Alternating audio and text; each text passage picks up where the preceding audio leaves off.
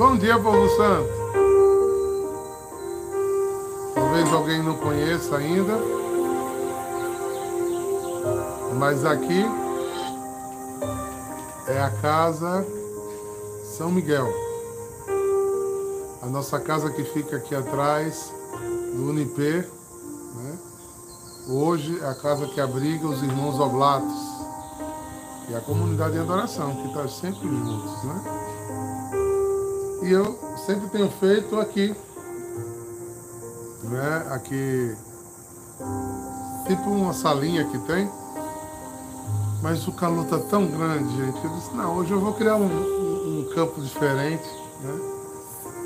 E é bom né, que mostra aos irmãos que não conhecem ainda a Casa São Miguel um pouco da Casa São Miguel. E sintam-se convidados a a estar na Casa São Miguel. Tem missa pelas manhãs, tem as orações dos irmãos, tem palavra de aconselhamento. Você pode vir aqui e pedir oração, um conselho. Você pode vir aqui e ficar no silêncio desse lugar. Aqui embaixo passa um riozinho cheio de passarinhos, de lugares onde você pode meditar e rezar. E será sempre uma alegria recebê-los para se encontrarem com Deus. Quaresma é tempo de encontro, de restauração, de renovo. E Deus é bom o tempo inteiro. E seu amor é sem fim. Pois é, vamos começar nossa meditação. Se você quiser dar uma curtida aí, ajudar o nosso canal a ser é, divulgado, ampliado, chegar mais gente. E também com isso, é, os meninos estão chegando para o nosso canal. Olha, pode passar por aqui, né? E sentar. Os oblatos ficam aqui comigo, a gente meditando junto, né? Para não meditar sozinho aqui. É, e se você der seu like, você ajuda né, a evangelizar junto comigo. Amém? Pois é. Hoje o texto nos remete e, e se encaixa. E é muito interessante você é, perceber esse o encaixe desse texto. Ele traz uma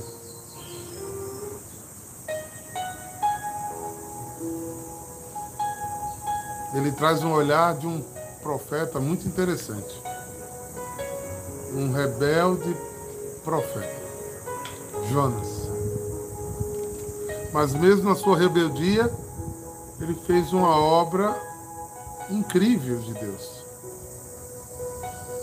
E Jesus cita de uma forma muito forte o profeta contra um povo que não era um povo bem disposto que não era um povo sensível. Então esse texto está em Lucas 11, vamos abrir? Lucas 11. Abre aí comigo. Versículos de 29 a 32. Lucas, Evangelho de São Lucas, capítulo 11.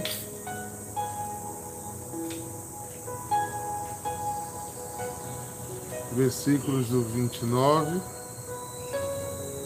ao 32. Sinal de Jonas.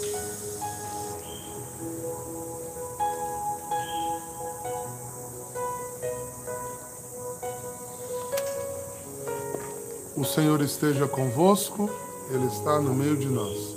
Proclamação do Evangelho de Jesus Cristo, segundo Lucas. Glória a vós, Senhor. Naquele tempo, quando as multidões se reuniam, em grande quantidade, Jesus começou a dizer: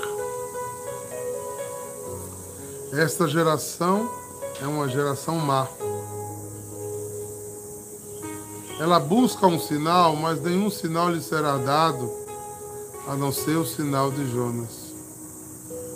Com efeito, Assim como Jonas foi um sinal para os ninivitas, assim também será o filho do homem para esta geração. No dia do julgamento, a rainha do sul se levantará juntamente com os homens dessa geração e os condenará. Porque ela veio de uma terra distante para ouvir a sabedoria de Salomão. E aqui está quem é maior do que Salomão. No dia do julgamento, os ninivitas se levantarão juntamente com essa geração e as condenarão, porque eles se converteram quando ouviram a pregação de Jonas. E aqui está é maior do que Jonas. Jonas. Pois é. A igreja escolhe um texto desse não por acaso, né, gente? É um texto que fala profundo ao nosso coração. Vamos recordar a história de Jonas? Os nitivitas eram um povo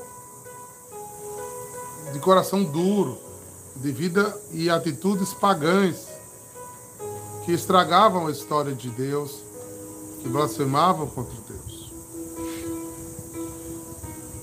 E uma outra história horrível é que os ninivitas eles brigavam né, com brigavam com os judeus.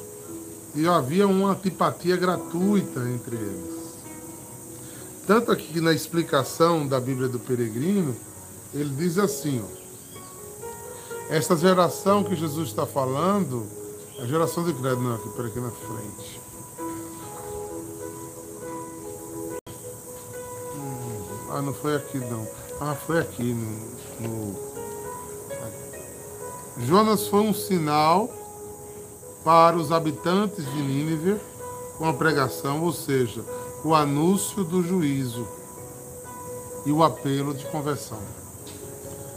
Então Jonas, Deus fala ao coração de Jonas que ele anuncie que os ninivitas estavam fazendo tudo errado e que eles iam se perder, que eles iam ser condenados como Sodoma e Gomorra, eles iam sucumbir diante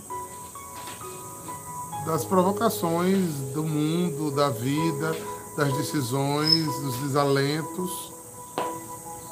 E Jonatas, por ter uma antipatia gratuita com o povo e por saber que o povo era tão cruel com os judeus, ele não queria ir, Deus o levou aí. Mas logo que Jonas passa na cidade, pregando e dizendo que ele se convertesse, abandonasse os nossos caminhos, se cobrisse de cinza e saco. Do rei aos plebeus, todos encheram o coração de arrependimento, vestiram-se de sacos, fizeram jejum e oração e se converteram.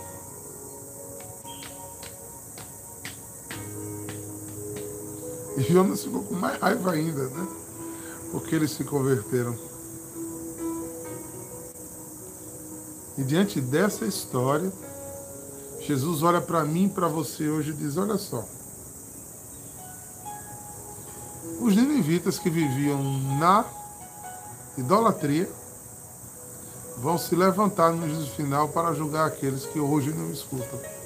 Porque quem fala hoje não é Jonas. Quem fala hoje é a palavra de Deus, que é o próprio Cristo Jesus. E por que não damos ouvido a esta palavra? Por que não nos torna fecunda esta palavra?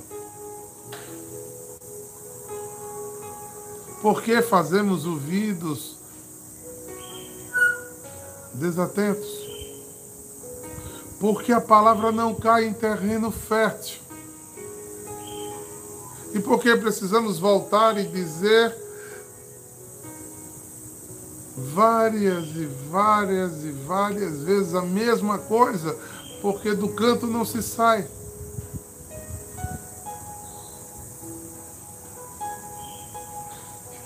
E Jesus aqui diz uma coisa muito séria: eu não vou dar mais sinais. Eu já ouvi várias vezes pessoas dizerem assim: ah, eu queria. Não, eu vou ser mais sincero, eu mesmo dizia no tempo que eu estudava a Bíblia. assim, na teologia mesmo, sistematicamente falando.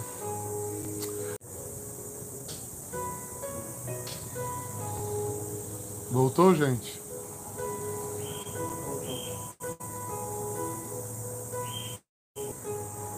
Gostaria muito de conhecer as cartas de, de Coríntios se deram. Eu queria que Jesus, que os evangelistas tivessem deixado mais claro tal setor da vida de Jesus. Parece que havia ou há em nós uma necessidade de mais, mais sinais, mais revelação. O evangelista São João, no capítulo 16, diz que muitas outras coisas poderiam ser escritas, mas as que foram escritas são suficientes para a nossa salvação. Não precisamos de mais nada além do que já temos. Nada. Mais nada. Nada. Google. Aí aciona o meu celular aqui. Tem alguém que tem que parar aí. Então a gente observa é, tá travando, voltou, gente? Voltou. Então, quando a gente olha dessa forma, a gente faz um exame de consciência que muitas e muitas vezes nós estamos excessivamente pedindo sinais e garantias para o segmento de Jesus.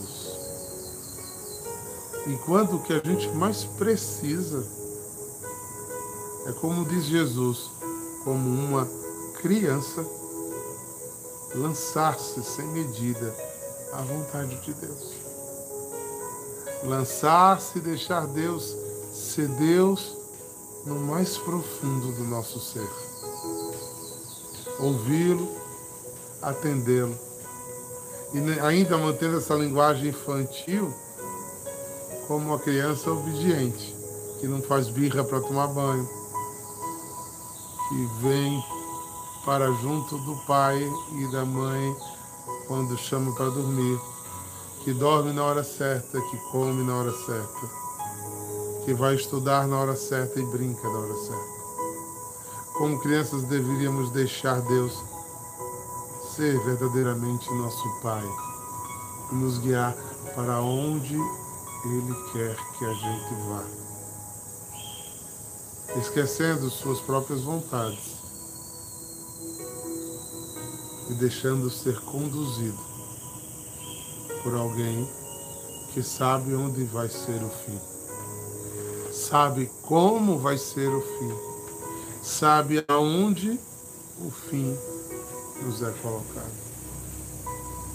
Queridos, isso é muito forte, mas muito difícil de acontecer. Porque um dos pecados que atinge o nosso coração, como atingiu o coração do profeta citado na primeira leitura, que é o Jonas, nós queremos ser autossuficientes. Queremos fazer aquilo do jeito que a gente quer.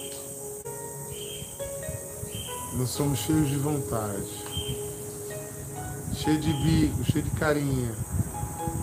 Que as coisas têm que serem como a gente espera ou deseja. E não como elas precisam ser. É uma reflexão curta, mas pode mexer muito com a vida de muitos, muitas pessoas nessa quaresma. A pergunta que a gente deveria fazer aqui era: como eu estou? Eu sou desobediente, desatento? Ou eu sou uma pessoa disciplinada. E mesmo sem ter vontade de estar ou querer tais coisas, Quando me são interpeladas, eu as obedeço. Eu correspondo. Eu caminho. Eu sigo na obediência mais do que na minha vontade. Eu gozo o fruto escatológico da obediência. Porque a obediência de hoje gera em mim vida eterna. Já parou para pensar nisso? A minha disciplina de hoje me gera continuidade. Aquilo que em mim hoje é verdade, amanhã será eternidade. Enquanto todo mundo diz não, eu digo sim. Exatamente, Ana. Mas o nosso querer é muito imperativo. Né? Ouvimos muito as vozes do nosso coração ainda. E essas vozes apelantes, né? Nos leva a relativizar ou a justificar muita coisa, né? Para o nosso bel prazer. Justificar para ter uma desculpa formal daquilo que eu tenho ou quero. E o pior, que muitos de nós até hoje já tomam consciência disso, mas sendo que nós produzimos uma vida inteira de desregramentos. Então tem na nossa vida as consequências desse regramento e depois que a gente se converte, a gente quer que isso suma. Some não. O que eu plantar será exatamente o que eu vou colher. E o pior, ainda pior, é que a gente não tem um bom exame de consciência. Vou contar a vocês uma coisa. Laboratórios do Diácono Eduardo. Eu tive sexta-feira que saí com a Daniela para resolver umas coisas e depois a gente teve que fazer o supermercado e entre essas coisas e o supermercado eu estava com fome fomos comer alguma coisa. Estávamos eu e Daniela comendo e, os, e eu, meus ouvidos não param, né? e eu escutei a segunda conversa entre alguns homens que estavam na mesa do lado. Tu tá fazendo quaresma? Aí um disse, é, eu, eu tirei o doce. Aí eu disse, sou católico, né? Aí meus ouvidos logo fez assim, ó. E Daniela já começa a rir, diz que eu fico prestando atenção, mas eu presto mesmo. Aí o outro disse: Eu tirei bebida. Mas eu vi que pelo menos no domingo dá para tomar uma, então tô de boa. Aí o terceiro disse: Desde a quarta-feira de cinza, ou seja, era uma sexta, quarta-feira de cinza, eu fiz um profundo exame de consciência. Aí o meu ouvido disse: Oh. Mas a frase que veio em seguida. E eu vi o quanto eu era bom. Gente, como eu sou bom. Aí eu disse, não, eu estou muito bem na fita, não vou fazer penitência porque eu não tenho pecado. E Daniela, se controle, se controle. Daniela, se controle, fique quieto. Eu disse, não, não vou ver. Não vou falar nada não. Eu vou falar na live. Eu vou falar na live. Ai, como eu sou bom. Né? Esse é o grande problema do exame de consciência. Como a gente brinca com uma coisa tão séria que a igreja coloca, que, é penitência. Sim, esqueci. E um deles disse, eu, o que disse, eu tirei doce. Ele complementou a frase dizendo, porque eu estou precisando emagrecer mesmo. Deu, gente. Então, o que tirou doce, ele queria emagrecer mesmo. O que tirou bebida, ele queria só dar um alíviozinho no fígado dele, para não encharcar todo dia, e 40 dias ele descansava um pouquinho. E o outro não fez penitência porque era bom demais. E estamos na fila da comunhão. Se perguntar, sou católico, é, tá tudo bem. Ou o diácono e vocês são loucos, ou vai dar muito errado no final dessa história, né? Porque nenhum sinal mais nos será dado. A gente não escuta a voz da igreja. Olha bem, o Papa, no primeiro ano de seu mandato, ele, ele fez um, uma fala de um jejum de comportamentos, e foi muito bonito. Mas ao longo do seu pontificado, ele vem pedindo outros tipos de jejum, e esse ano ele pediu muito jejum e oração pela paz do mundo. Se a gente não escuta a voz da igreja, se a gente não escuta o apelo da igreja a respeito de nossa vida, a respeito de nossa caminhada, se a gente não para num período de 40 dias para ler mais a palavra de Deus, para deixar ser incomodado por esta palavra, aonde chegaremos, irmãos? A quem seguiremos? onde estar aquilo que a gente mais precisa. Porque se você trabalha num trabalho, numa empresa particular, se você trabalha numa empresa particular, essa, essa empresa tem reuniões de avaliação. E no final do ano ela sempre emite um apanhado do conjunto da empresa para que no ano seguinte veja o que tem de melhorar, para que o empenho e a desenvoltura da empresa sejam uma crescente. Não é verdade? Se você não tem um trabalho liberal, você procura fazer cursos preparatórios, é, implementadores, para que você se torne um profissional cada vez mais competitivo, que agregue mais em, em torno de si o trabalho que você presta.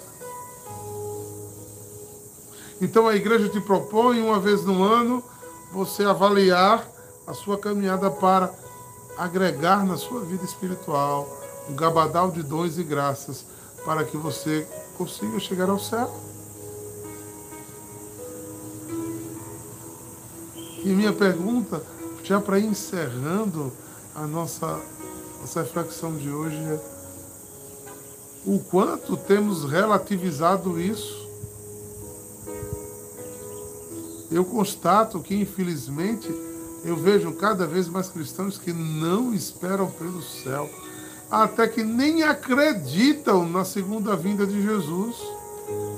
Essa semana uma pessoa me falou a respeito de uma fala que eu tinha colocado aqui na live um teólogo, se você acredita que Jesus vai voltar, eu disse, meu irmão, se eu não acreditasse, eu estava vendendo queijo na feira, era muito melhor. Por que obedecer, disciplinar, se não ia dar em nada? Se eu não acreditasse que Jesus voltaria e que aquela voz dos dois anjos, aquele que você viu subir lá na Galiléia, ele voltará para julgar vivos e mortos. E separará os cabritos dos carneiros, o joio do trigo. Aqueles que lutaram para ser de Deus, aqueles que é, relativizaram tudo que tinham e eram. Tem sentido estar na igreja se não for nesse, nessa perspectiva de ansiar para ver novamente Jesus, para desejá-lo, para buscá-lo, para se gastar em nome dele. Eu me gasto em meu nome e tenho Deus como escudo. Deus é só mais um agregador das minhas vontades, dos meus desejos? Não, irmãos. Deus deve ser tudo em nós, tudo. Nosso mais profundo, nosso maior querer. Como Deus precisa ser nossa vida. Nossa vida. Essa é a pergunta o quanto a minha vida é vida de Deus.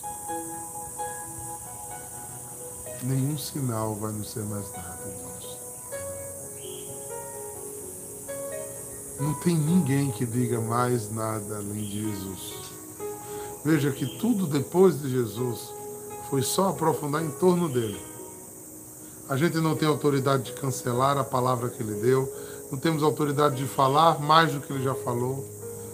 tudo que nós temos é pensar e repensar teologicamente a respeito do que ele fez, do que ele falou, de como ele agiu. Porque tudo já nos foi dado. Quando Jesus disse, tudo está consumado, ninguém pode fazer mais do que Jesus fez. Ninguém. Ninguém. Não tem nada que vinha a ser o upgrade final. Isso vocês estão aceitos aí, eu não vou falar nomes. Que o seu fundador disse que veio complementar o que Jesus não tinha feito. Não tem nada que Jesus já não tenha feito. Nada. Ninguém pode ter feito um sacrifício maior do que Jesus. É por isso que eu me visto de saco. Linguagem figurada, né, irmãos? Em penitência, em oração, em disciplina. Eu convido vocês a viver essa mesma experiência. Para que Jesus seja cada vez tudo em nós. Tudo em nós. Você crê nisso?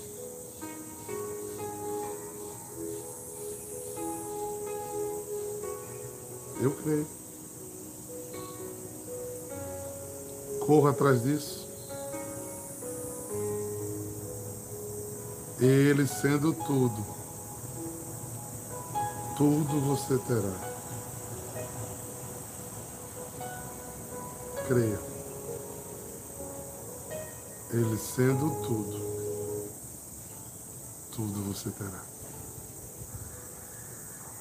Porque se ele for o pastor, abra bem os ouvidos. Tudo que você precisa não lhe faltará. Tu és minha vida, outro Deus não há. Tu és minha estrada a minha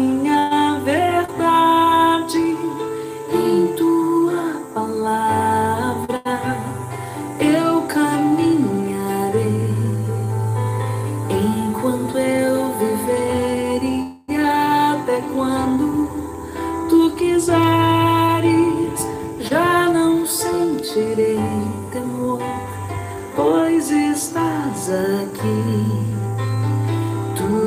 estás no meio de nós. Creio em ti, Senhor. Vai rezando com essa música.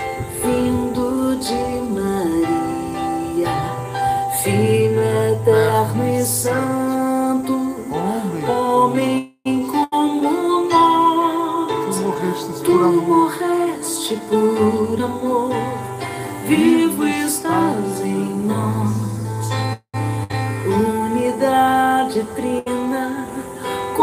Espírito e o Pai. E um dia eu vencer, tu retornarás e abrirás o reino do céu. Eu espero por ti, Jesus. Tu és minha força, outro Deus não há.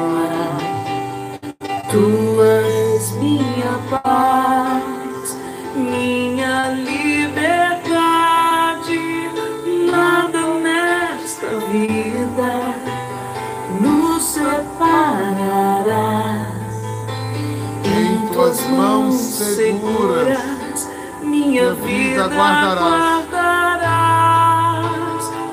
Eu não temerei o mal. tu me livrarás.